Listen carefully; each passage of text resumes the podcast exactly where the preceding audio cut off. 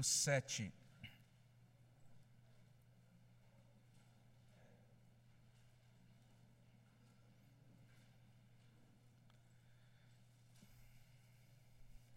Nessa noite nós terminaremos este capítulo 7, né, a exposição desse capítulo 7 da carta aos Hebreus. Então vamos ler os versículos 26 até 28.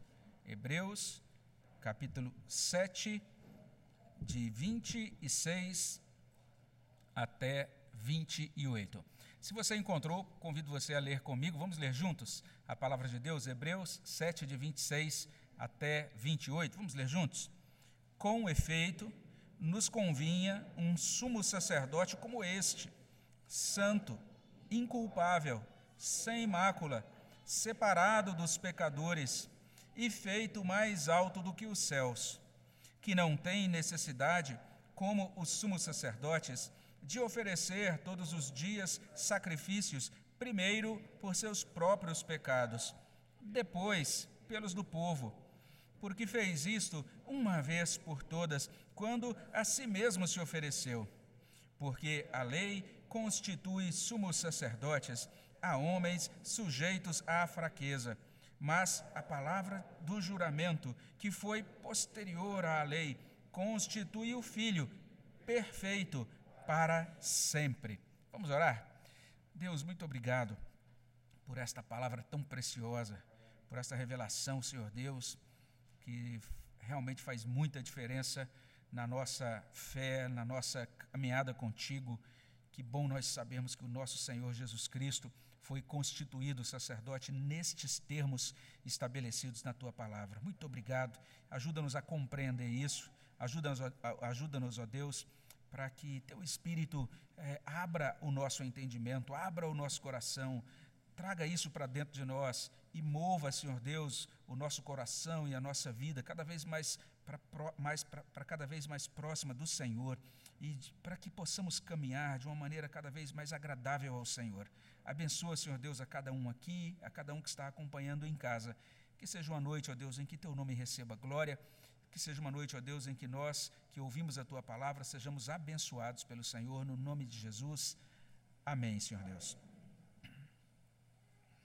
O modo de criação, há algumas décadas atrás, nas famílias simples era bem diferente de hoje. Eu me lembro de alguns episódios e até me divirto quando tenho aquelas lembranças. Então, quando um menino dava a entender para a mãe que ele estava à toa, né? ou seja, estava vadiando, entenda isso como não fazendo nada útil, é, normalmente a bronca da mãe era mais ou menos assim: menino, vai caçar o que fazer. Era mais ou menos isso. Não é?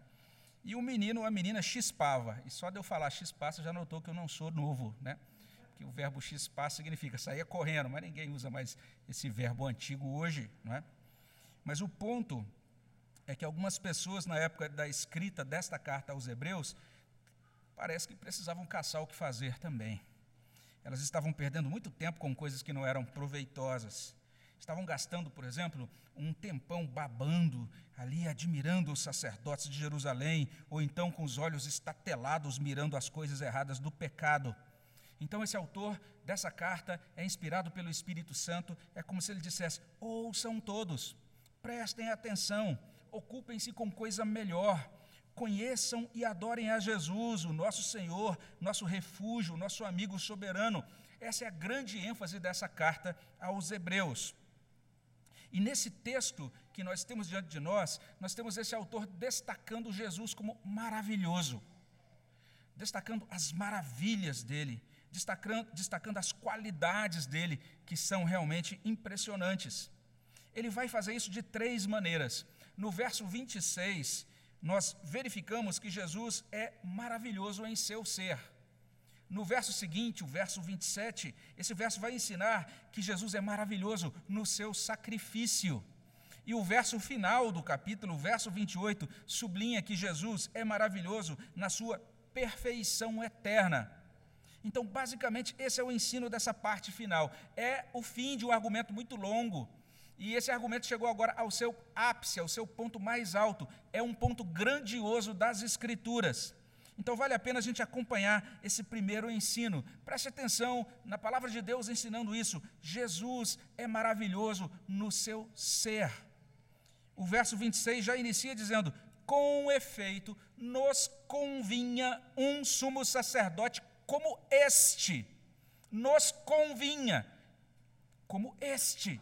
Esta é a ênfase do, início do versículo. Então, se você prestou atenção, isso é bem interessante. A NVI traduz assim: é de um sumo sacerdote como esse que precisávamos. Esta é a tradução da NVI. Aquela paráfrase, a Bíblia, a mensagem, traz assim: portanto, agora temos um sacerdote principal que se adapta perfeitamente às nossas necessidades. Está falando da pessoa de Cristo. Aquilo que está sendo colocado já de início é o seguinte: nós precisávamos desse sacerdote. Nos convinha, nós precisávamos. Nós tínhamos uma grande carência dele. Ele está exercendo esse ofício de sumo sacerdote para atender a necessidades profundas e urgentes do seu povo eleito. Então já é assim que começa, é assim que, é, é assim que ele é mostrado, que ele começa a ser mostrado no verso 26 essas necessidades que nós temos não podiam ser atendidas de outro jeito, não podiam ser atendidas por outra pessoa. Essa é a ênfase aqui. Só podia ser Jesus. E agora a gente vai entender.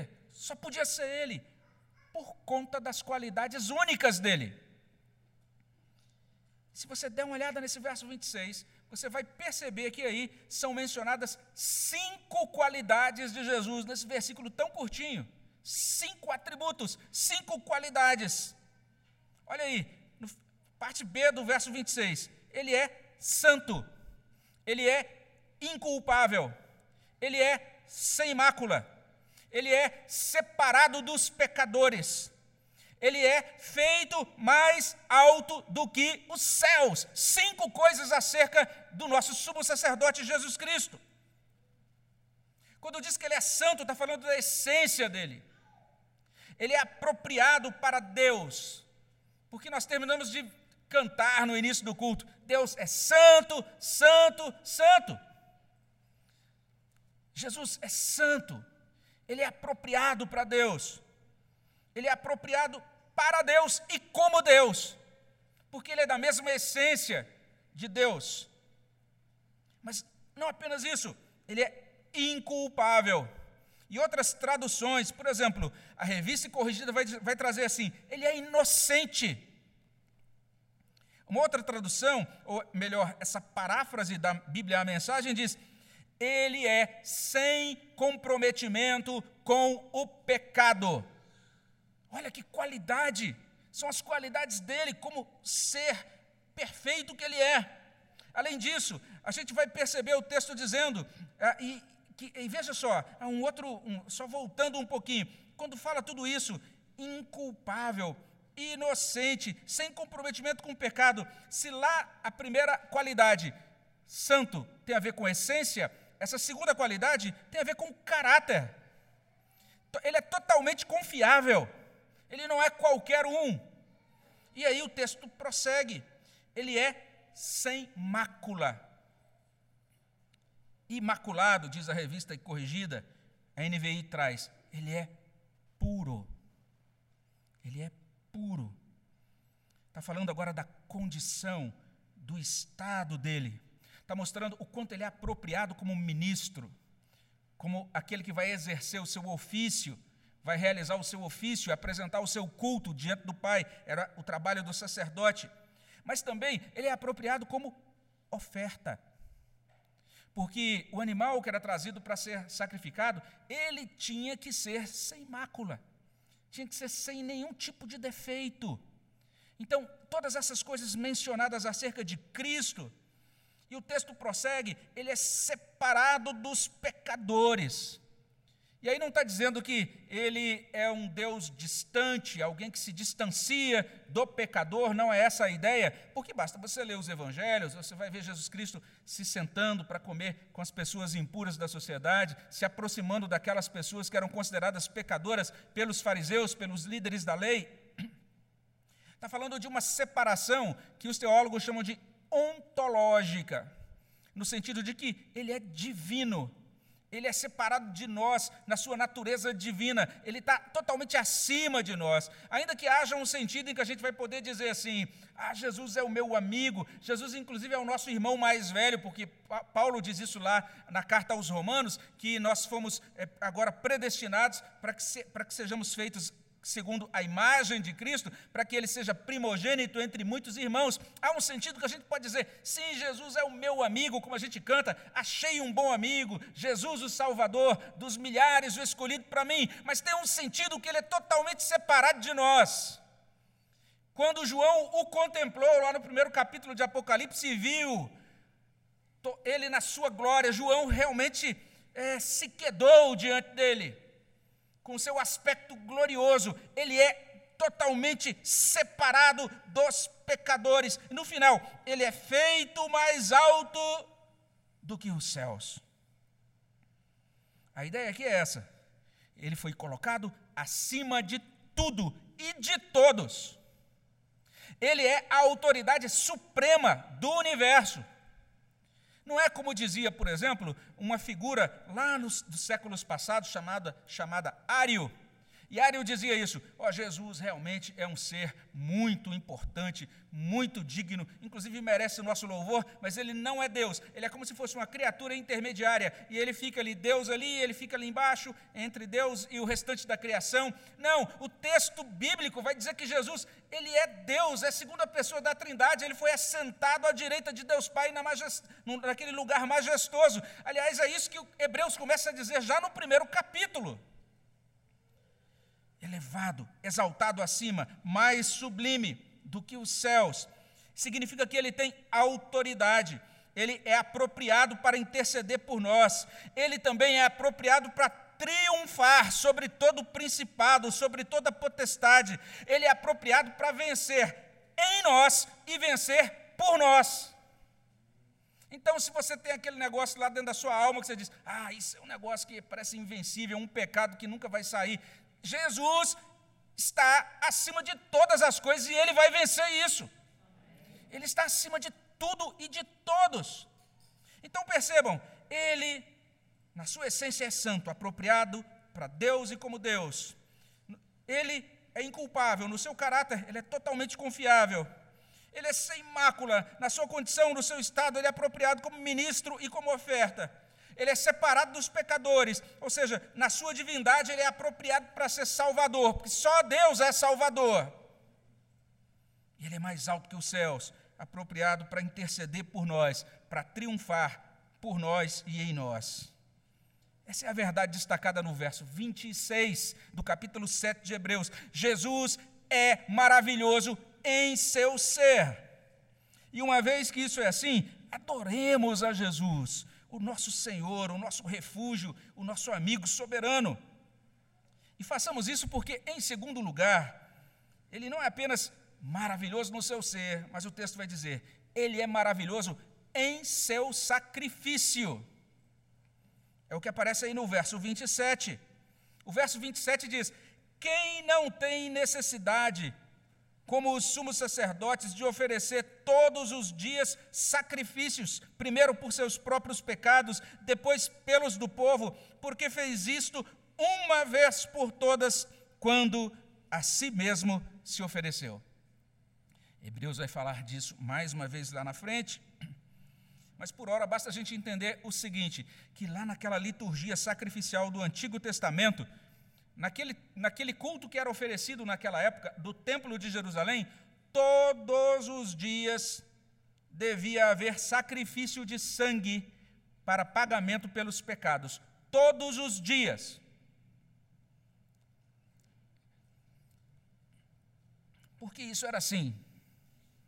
Por duas razões. Primeira razão: Deus justo castiga o pecador que é injusto.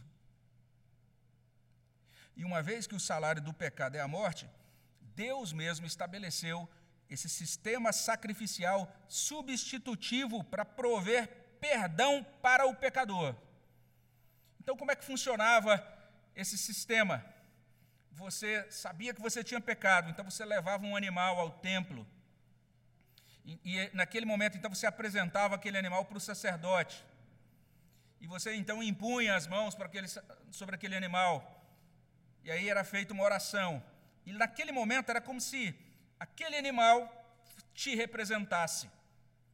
E os seus pecados fossem transferidos para aquele animal. Esse é o sistema substitutivo do Antigo Testamento. E porque você tinha pecado, você merecia morrer, mas agora, uma vez que tinha sido feita essa transferência, o sangue do animal era derramado no seu lugar.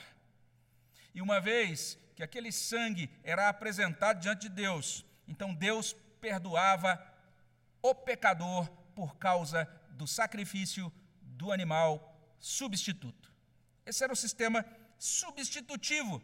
Então, por isso tinha que ter sacrifício no templo, mas tinha que ter to sacrifício todo dia. Por quê? Porque todo dia os seres humanos pecavam. E todos os dias a gente peca. Então, porque tinha essa demanda enorme de pecado cometido e necessidade de expiação, então todos os dias devia haver sacrifício.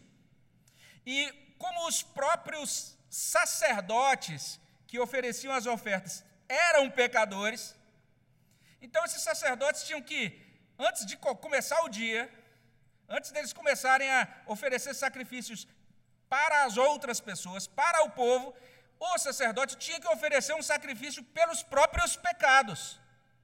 E ele oferecia o sacrifício pelo pecado dele, e depois ele começava a atender aquele povo. Meus irmãos, era uma escala de cerca de mil sacerdotes no templo de Jerusalém, porque era necessário oferecer sacrifício todo dia. E no sábado, esses sacrifícios eram dobrados, de modo que não tinha como você visitar a cidade de Jerusalém sem você não enxergar, já de longe, a fumaça saindo do altar em frente do templo. E todos os dias era uma fila que não terminava ininterrupta de sacrifícios. Era o sistema, o sistema sacerdotal do Antigo Testamento.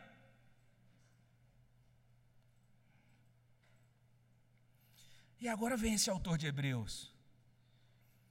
E aí ele coloca aqui no capítulo 7, verso 26. Ele vai dizer aqui, ele está informando algumas coisas interessantes.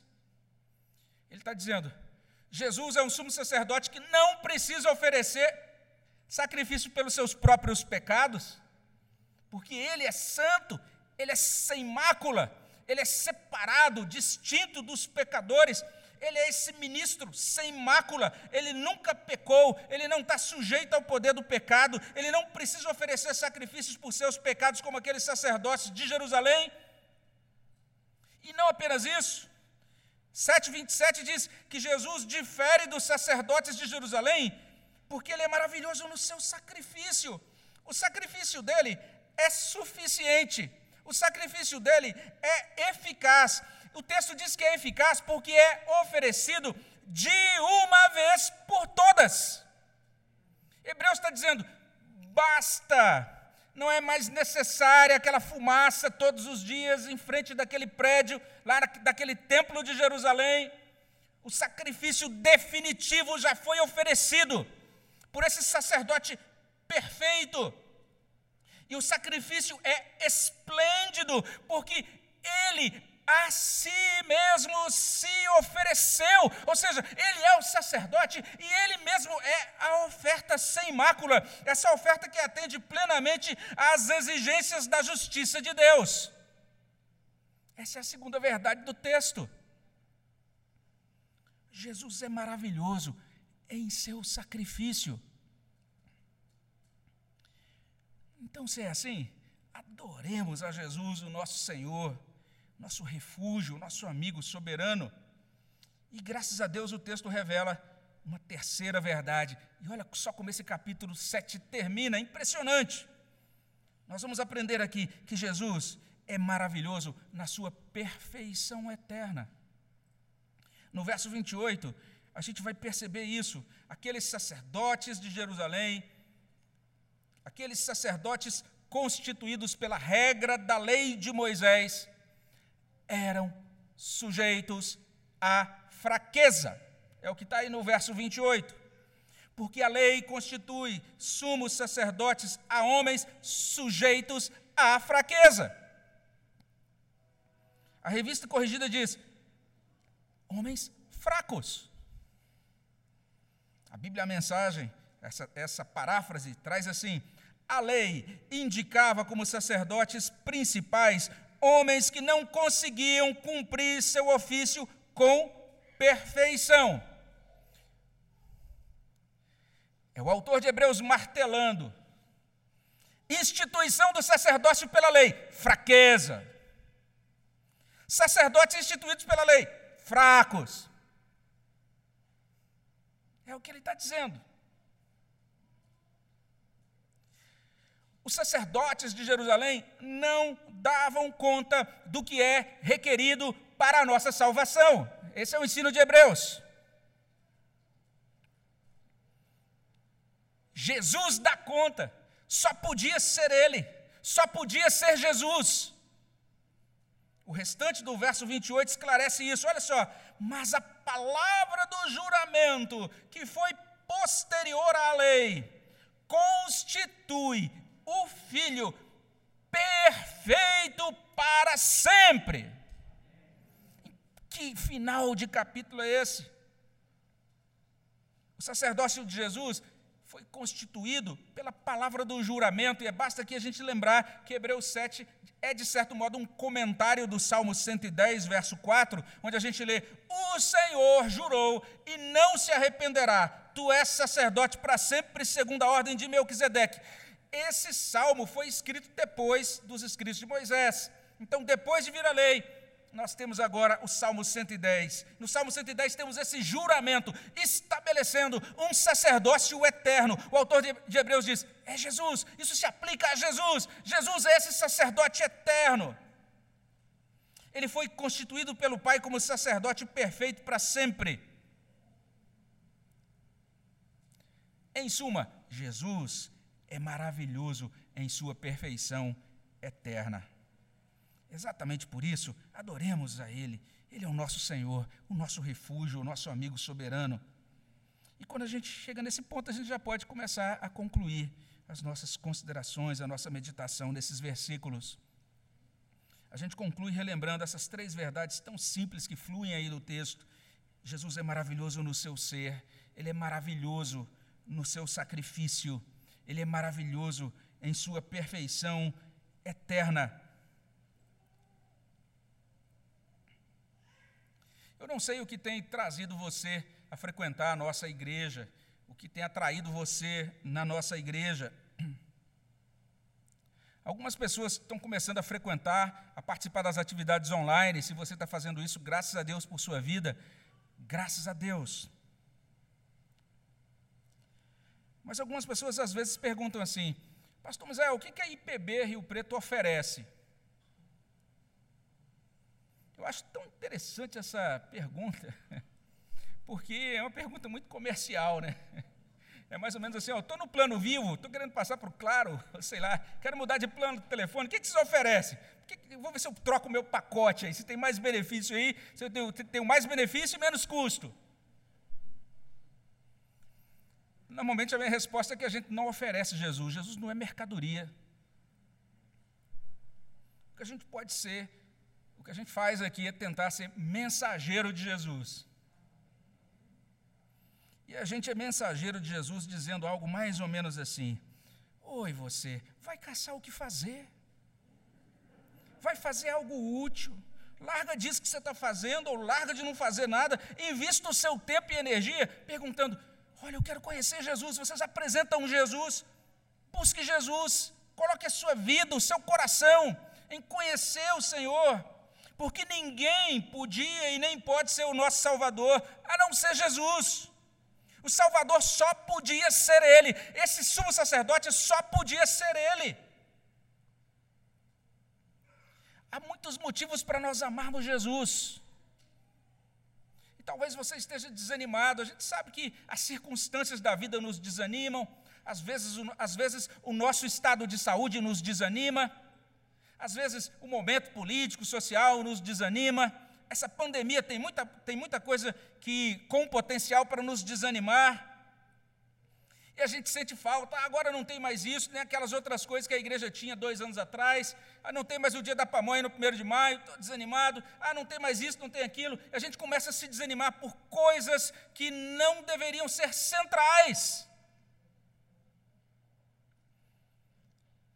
Porque a gente tem muita razão para se animar com a pessoa de Jesus. Ele é maravilhoso no seu ser. Que pessoa, que caráter, que personalidade, que poder, que qualidades.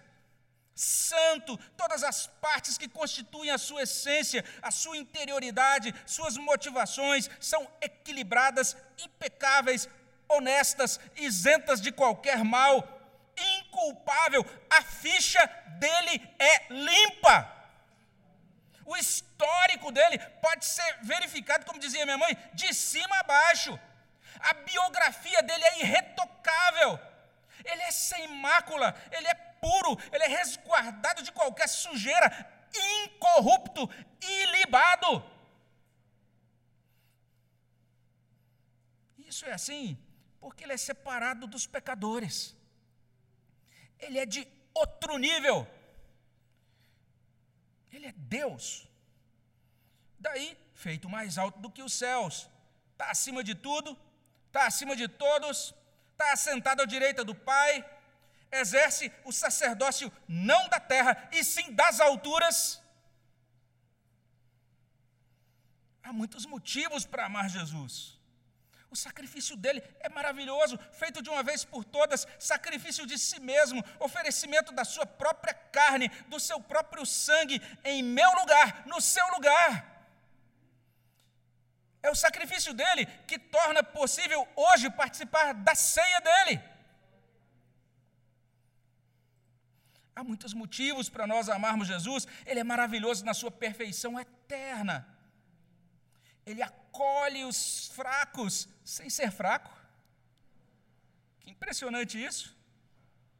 Ele é o filho perfeito para sempre. Ah, como é fácil nós ficarmos encantados por pessoas por coisas, ou por nós mesmos. É fácil assim porque Deus nos criou para o encantamento. Deus nos formatou para amar com inteireza e com intensidade. Foi Deus que nos fez e nos configurou dessa forma, para a gente de repente ficar deslumbrado e amar muito, e mergulhar de cabeça nesse amor e, e investir tudo nisso. Mas ai de nós, porque nós amamos demais coisas que deveríamos amar em menor medida. Amamos demais coisas muito erradas. Mergulhamos de cabeça na devoção a pessoas e coisas deste mundo muito mais do que amamos e nos devotamos a Jesus. Ai de nós, porque os nossos olhos brilham, os nossos corações batem diferente, os nossos pés correm na direção de pessoas e de coisas menores. Quando deveríamos estar deslumbrados por aquele que é o maior. Oh, alma confusa, oh, alma teimosa, oh, alma perdida Olhai com fé, olhai, olhai só Jesus, Ele salva o pecador, aleluia, salva quem confiante olhar. Olhai, alma do Misael, olhai, olhai, alma dos membros da IPB Rio Preto, olhai, participantes online. Jesus é adorável, Jesus é maravilhoso, mas nós continuamos apreciando lixo continuamos reverenciando ídolos, continuamos encantados por aquilo que é feio, falso e mau. Jesus é sublime, Jesus é exaltado acima de tudo, mas nós continuamos apegados ao que é baixo, Deus tenha misericórdia de nós. Socorre-nos, Deus. Deus envia sobre nós o fogo do teu espírito que queima o mal, expulsa as trevas. Deus esmaga Satanás agora mesmo debaixo dos teus pés, Senhor. Quebra-nos, muda-nos. Não nos deixa passar dessa noite sem dizer ao Senhor, nessa noite mesmo, eu me dobro diante de ti, pois tu és maravilhoso. Que palavra é essa palavra de Hebreus, capítulo 7? Que modo maravilhoso como ele termina esse capítulo 7. Um servo de Deus resume esses três versículos com duas sentenças. E ele resume assim: Jesus é tudo que nós não somos. Assim, ele pode permanecer diante de Deus em nosso benefício. Ele é o nosso sumo sacerdote. Uma vez que isso é assim, adoremos a Jesus, nosso Senhor, refúgio e amigo soberano. Amém? Vamos orar. Senhor, derrama tua graça sobre nós. Ajuda-nos, ó Deus, a nos maravilhar